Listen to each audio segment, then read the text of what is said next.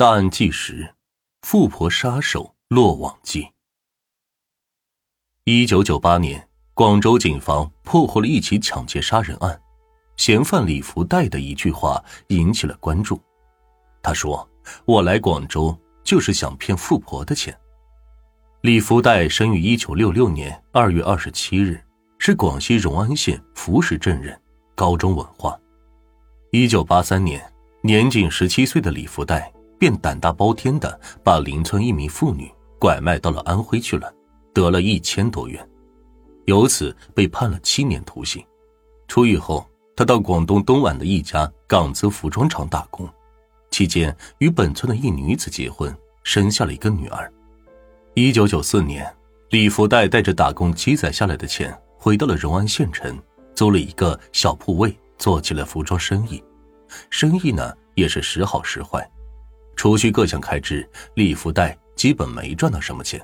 到了一九九七年，他心就淡了，觉得这样一辈子都翻不了身。思来想去，李福袋认为还是要走歪路子来钱才快，但偷抢扒拿容易犯事，不如去骗个富婆。这个主意的门生来源于。他在地摊上买到的一本杂志，上面的几个故事都提到那些有钱的女人不甘寂寞，你跟她好的话，她会很大方，跟她合作做生意应该很好骗到钱。主意一定，李福袋找来小舅子莫建武，灌下两瓶啤酒后，把自己的计划跟他说了，鼓动他跟自己去大城市广州骗钱。莫建武也没什么头脑。只当跟姐夫出门耍一趟了，立即就选择答应。一九九七年十二月二日，李福袋怀着找富婆骗钱的目的，怀揣一千多元现金，带着小舅子莫建武踏上了去广州的路途。不久之后，两人在大沙头客运站下车后，就在附近的一家招待所住下，每天每人十五元。接连几个晚上，两个人都在周边的商场转悠。物色猎物，可人海茫茫，他们一时不得要领，无从入手。这天下午，李福袋买了份报纸，翻了一会儿，忽然是眼前一亮，因为他看到了一则征婚广告。第二天上午十点多，李福袋带着莫建武按图索骥，找到了登征婚广告的介绍所。就在登记的时候，李福袋捏造了个李元某的假名。自称是广西人，做服装生意，三十二岁，未婚。接待员问他要身份证看，他说忘带了，对方也没追究，要他先交两百八十元的会员费。李福袋就说：“我要先看看你们这里的对象情况怎么样，再交钱吧。”对方就问：“你想找什么样的？”李福袋说：“我只要做生意的，长相过得去就行。你看看什么人适合我。”接待员说：“知道了，让他下午过来。”先安排一位女士和他先见面。等到李福袋下午过来的时候，一看见那个对象就不乐意了，找接待员悄悄的说：“虽然我说不介意长相，但他长得也太难看了吧，我不要。”接待员就回复他说：“这人都来了，你就应付一下吧，别让人家面子过不去嘛。”李福袋也只好与那名女子到大厅的厢座里是谈一谈。女子自称林爱美，三十岁，广东人，做皮革生意。李福袋心不在焉，敷衍了她几句，叫林爱美留个手机号码给他，便把她打发走了。之后，李福袋找接待员抱怨，接待员说他们的资源很多，只要他交了入会费用，可以一直帮他介绍，直到满意为止。李福袋听完之后。觉得这怎么也比自己去外面漫无目的的去寻找目标要方便吧，就交了二百八十元，拿了收据。接待员收了钱呢，立马介绍了一个天河区的戴小姐给他认识。戴小姐二十六岁，广东电白人，在白马商场经营一个服装批发档口。当天晚上，李福袋就按照接待员给他的电话号码约了戴小姐出来逛街，结果从谈话中。看出此人没什么钱，不是自己意象中的富婆。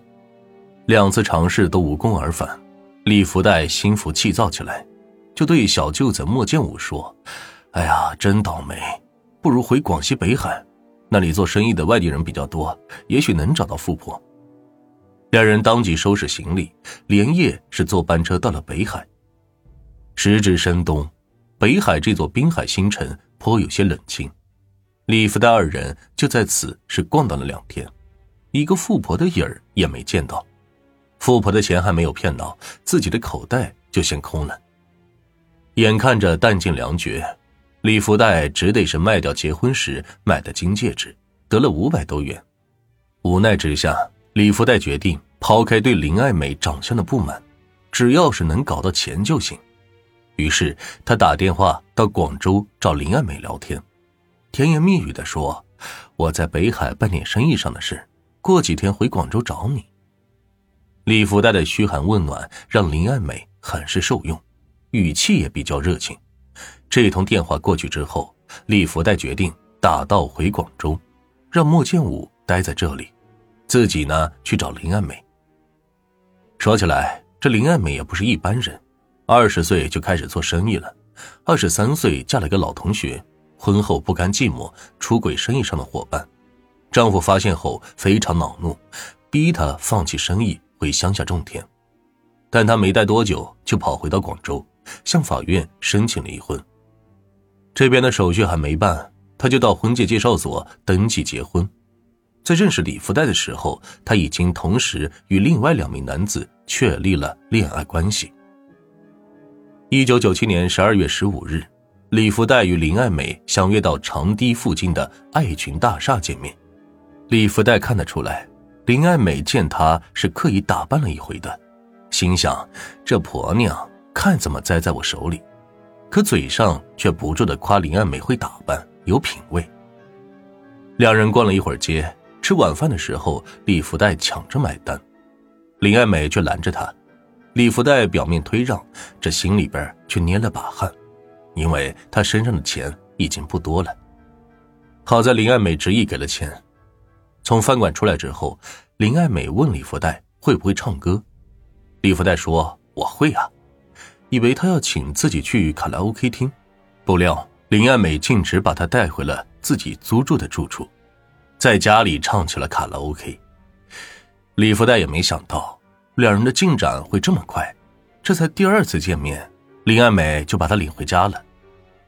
林爱美在生意场上是摸爬滚打多年，却是连做梦都没想到。自己这是引狼入室。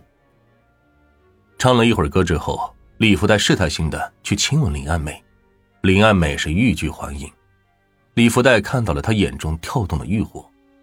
这到了夜里十点多钟，李福袋见差不多了，知道把林爱美弄上床不过是举手之劳的事便整整衣衫，站起来说：“哎呀，太晚了，你该休息了，我就先回去吧。”看见林爱美眼中的火光一闪，瞬间流露出失望之色。